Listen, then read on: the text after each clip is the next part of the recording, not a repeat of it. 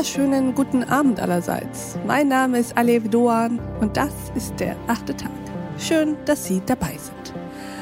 Heute wird es eine große Freude, liebe Hörerinnen und Hörer. Wir reisen heute durch die Menschheitsgeschichte und sprechen darüber, weshalb es Sinn macht, mit den Augen einer anderen Spezies auf uns zu blicken. Mit den Augen nämlich einer Ratte. Herzlich willkommen im achten Tag, Kerstin Decker. Ja, guten Tag, Frau Doan. Frau Decker, würden Sie sich uns mal kurz vorstellen?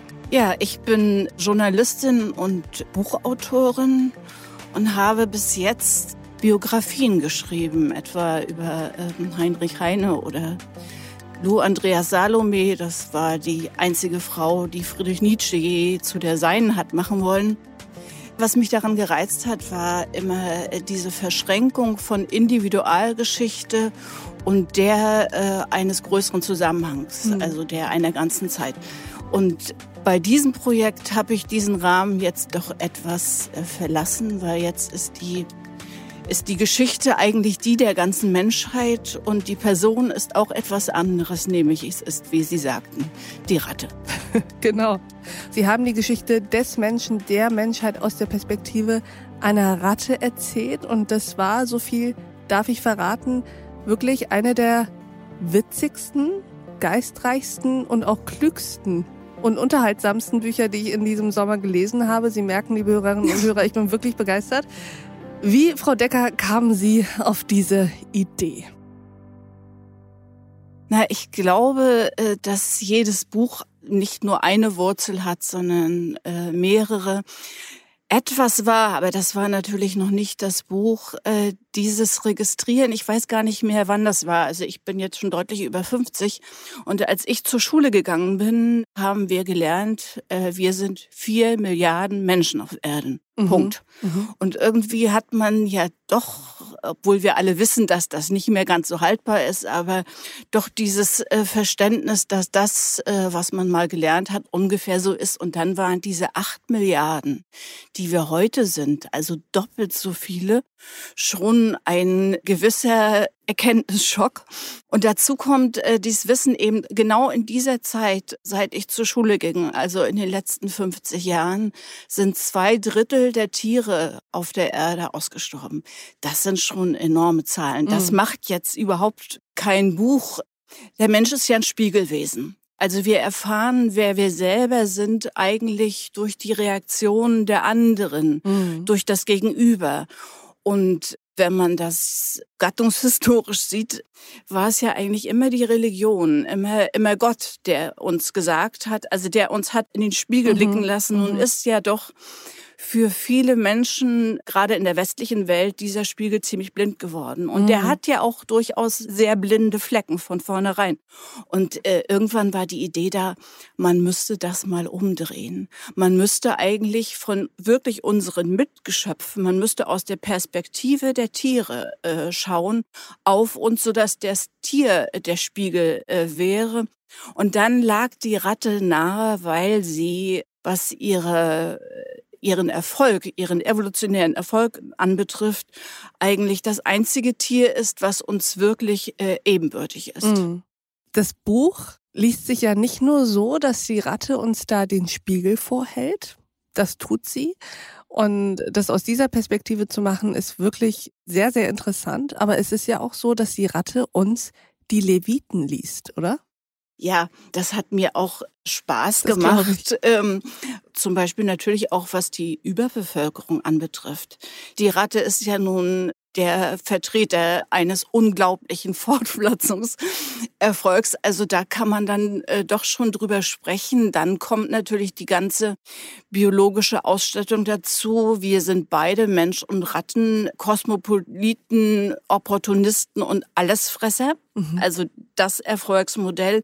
Also Generalisten auf der ganzen Linie. Aber was die Sinnesleistung betrifft, also die zum Beispiel unsere Primärsinne mm. wie äh, Riechen, Hören, mm. Schmecken, Sehen, sind mit Ausnahme des Sehens Ratten natürlich Vertreter im Bereich der Superlative. Das sind wir bei weitem nicht. Und dann eben zu sagen, also was für ein kolossal verarmtes, was die Sinne und Instinkte betrifft, mm. Lebewesen wir doch sind, was uns in unserer hominiden Arroganz natürlich nur selten bewusst wird.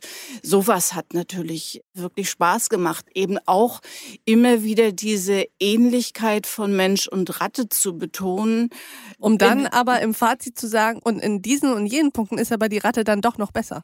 Das auch und vor allem vor dem Hintergrund dessen, dass eigentlich ja doch die Ratte, das ist ja doch mit das herabwürdigendste, mm. was man einem anderen Menschen sagen kann. Also da geht sogar noch du Schwein, aber du miese Ratte, das ist, das ist so unser Wort für die absolute Erbärmlichkeit und Niedertracht.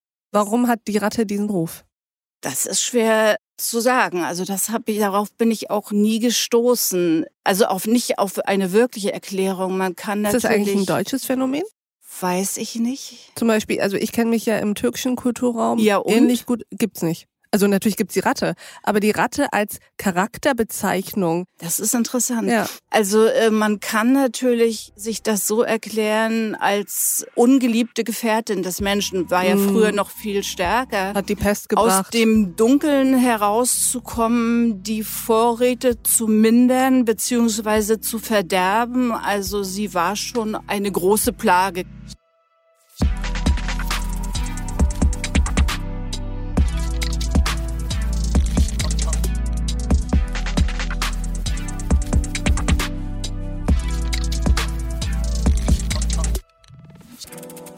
Wenn man sich selbst ernst nimmt und auch die Gattung Mensch ernst nimmt, dann kann die Lektüre doch, finde ich, schmerzen.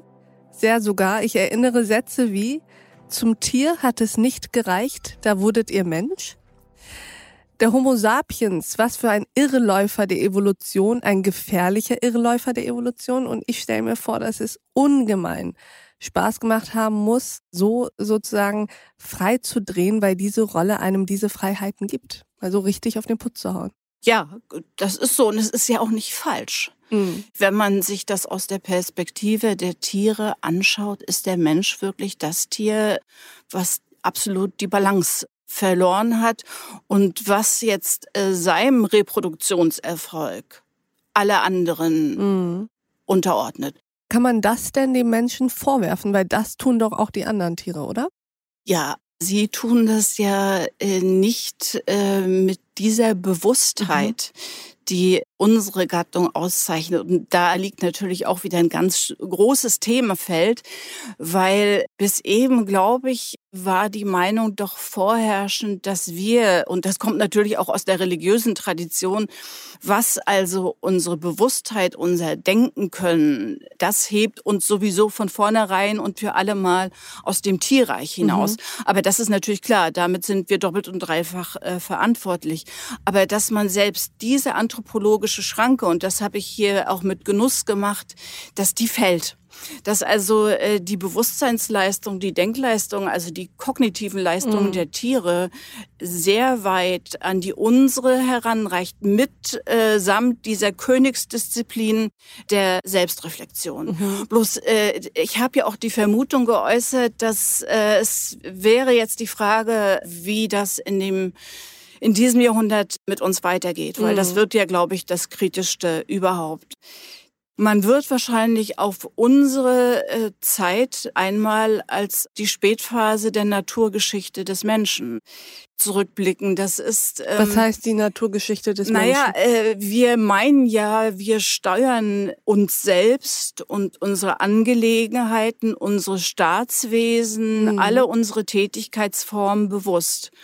Aber im Gesamtbild, also wenn man das jetzt ähm, etwas weiter betrachtet und dann natürlich auch weltweit, ist das natürlich ein sehr ungeregelter, katastrophischer, chaotischer Prozess. Mhm. Also da ist ja nichts von Planung mhm. äh, in den Gesamteffekten zu entdecken. Es könnte sein, dass sich das jetzt etwas ändert, aber das ist die ganze Antriebslage der, äh, der Menschen ist natürlich und dann von den führenden Wirtschaftsdenkern seit Adam Smith äh, genau so äh, aus vollem Herzen bejaht, ist der Egoismus. Und das ist interessant, dass man, das lässt sich ähm, an der Ratte sehr gut zeigen. Konrad Lorenz sagte, also was alle sozialen Tugenden betrifft, wäre die Ratte äh, das Vorbild schlechthin. Und wir haben eigentlich vergessen und entdecken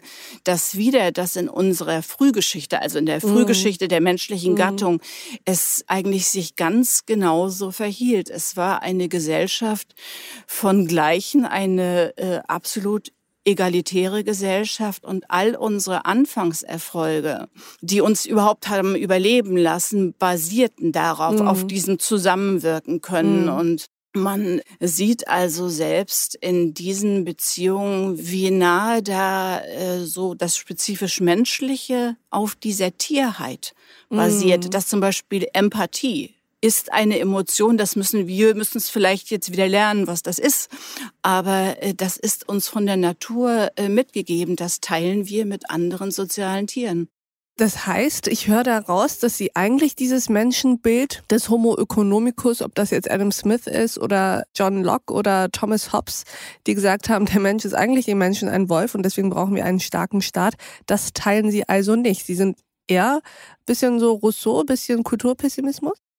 Äh, ja gut, äh, unsere Situation gäbe dazu schon anders, mhm. aber, aber äh, das ist jetzt auch nicht die Tonlage des Buches, mhm. beziehungsweise das hätte ich nicht gewollt, weil der Vorteil jetzt äh, dabei war, auch die ja, wie soll man sagen, diese etwas spielerische äh, Form, also der ironische Umgang, der mhm. heißt jetzt nicht, die Dinge nicht ernst zu nehmen, aber er heißt, und das ist uns, glaube ich, etwas abhanden gekommen, wir äh, sind äh, sehr stark zu Schwarz-Weiß-Denkern geworden und halten das auch für die Wahrheit. Also es ist eine Aussage und die ist entweder wahr oder falsch, aber Wahrheit ist eigentlich ein Relationsgefüge, das mhm. die birgt in sich sogar schon den Widerspruch. Und das wäre, was so den Naturzustand beziehungsweise die eigentliche Gesellschaftlichkeit äh, des Menschen äh, betrifft. Äh, da hat, glaube ich, Rousseau viel mehr äh, mhm. Recht als Hobbes oder Locke zum Beispiel. Mhm, ne? Mhm. Und genau deshalb, weil das ist schon interessant, wenn man sich das 18. Jahrhundert anschaut,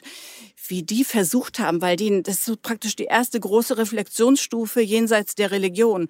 Also um zu wissen, wer man heute ist, was man heute machen muss, muss man eigentlich rauskriegen, wie das mit uns mal angefangen haben mhm.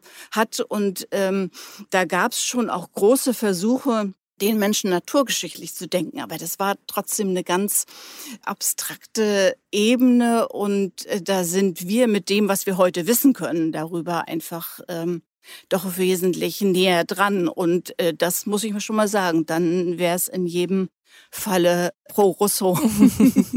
Zumal es ja eine sehr, sehr labile Struktur ist, auf die dann aber sehr viel aufgesetzt hat.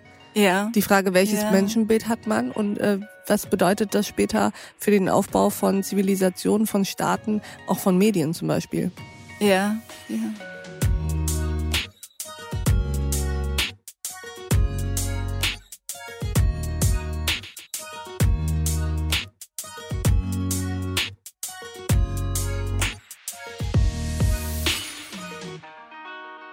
Der Ausblick, den Sie ja auch in Ihrem Buch wagen, der ist ja, wenn man es so nimmt, auch wenig barmherzig den Menschen gegenüber.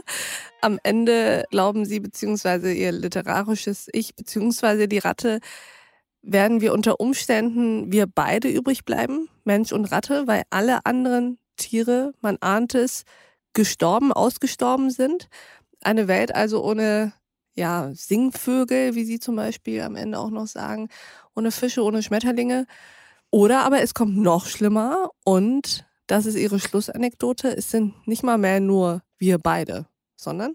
Worauf es mir ankommt, ist, ähm, die Ratte ist ja in ihrem eigentlichen Vorkommen immer noch ein Wildtier. Wir sind das nicht. Wir sind Haustiere. Und zwar in der vollen Bedeutung. Das heißt, die Gehirne unserer äh, steinzeitlichen Vorfahren, die waren eindeutig größer. Mhm. All das, wir wären ja unfähig, überhaupt ähm, in einer irgendwie gearteten Wildnis mhm. zu überleben. Mhm. Also äh, das heißt, wir liegen alle in der Hängematte unserer Gattungsintelligenz. Und die können wir, bei Rousseau war es ja auch nie so, dieses Zurück zur Natur, das ist nicht mhm. seine Aussage. Er sagt, sowas geht überhaupt nicht, mhm. sondern äh, wir müssten natürlich irgendwann noch den Moment der Besinnung finden. Mhm. Und dann ist es natürlich wirklich die Frage, wem gehört diese Hängematte? Und äh, das heißt, äh, eine Entwicklung äh, von den eigenen Anfängen hin zu einem Ziel der Geschichte, in dem wirklich eine Handvoll Menschen mhm. viel mehr besetzen als die ganze Weltbevölkerung, die übrige Weltbevölkerung zusammen. Da glaubt man ja wirklich, so kann das mit uns nicht gemeint äh, gewesen sein. Beziehungsweise es ist eben eine vollkommen falsche äh, Form der Perfektibilität. Und dann müsste man auch sagen, wenn wir in Gemeinschaft äh, mit diesem Planeten eine Zukunft haben wollen, und das heißt natürlich auch in Gemeinschaft mit unseren Mitgeschöpfen, dann äh, müssen wir so das ganze menschliche Grundverhältnis umsteuern. Sowas geht nicht von heute auf morgen, aber zugleich geht es ja auch sehr, das ist dann auch ganz schön hinein in unsere Näheverhältnisse. Mhm. Wie meinen also, Sie damit? Familienstrukturen, all das, wo der der biologische beziehungsweise tierhafte Grund vollkommen klar ist und die wir überformt haben bis hin zum Verhältnis äh, von Männern und Frauen und Polygamie und Monogamie. Äh, es ist schon interessant, wie sehr, oder man kann natürlich auch das ganze Problem der Homosexualität nehmen, kommt aus der Haustierhaftigkeit. Erklären Sie uns das mal. Das ist ein Phänomen, äh, das gibt es nur bei Haustieren. Also insofern die Homosexualität. Die Homosexualität, weil äh, das, was uns als Säugetiere ja ausmacht, die also Geschlechtlichkeit, mhm. das ist eigentlich von der Natur aus ein unglaublich aufwendiges und strapaziöses Programm und ist nur gerechtfertigt dadurch, dass man also eine Vielfalt innerhalb der Exemplare, die an, an, mit keiner anderen Reproduktionsmöglichkeit zu erreichen wäre, mhm. herstellt. Aber das fiel ja schon Aristoteles und den Denkern der Antike auf, dass wir eine unglaublich friedfertige Art wären gemessen an den übrigen Tieren. Also mhm. dieses Selbstdomestikationssyndrom. Mhm.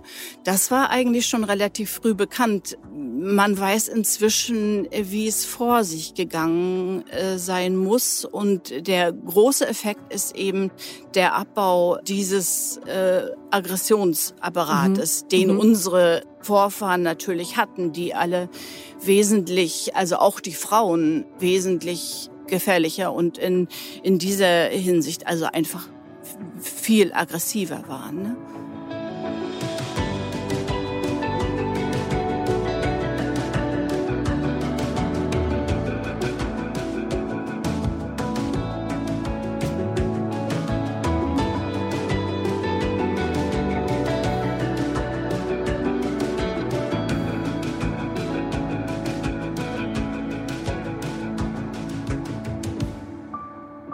Wie würde eigentlich die Ratte in wenigen Sätzen uns Menschen beschreiben und mag oh. sie uns eigentlich?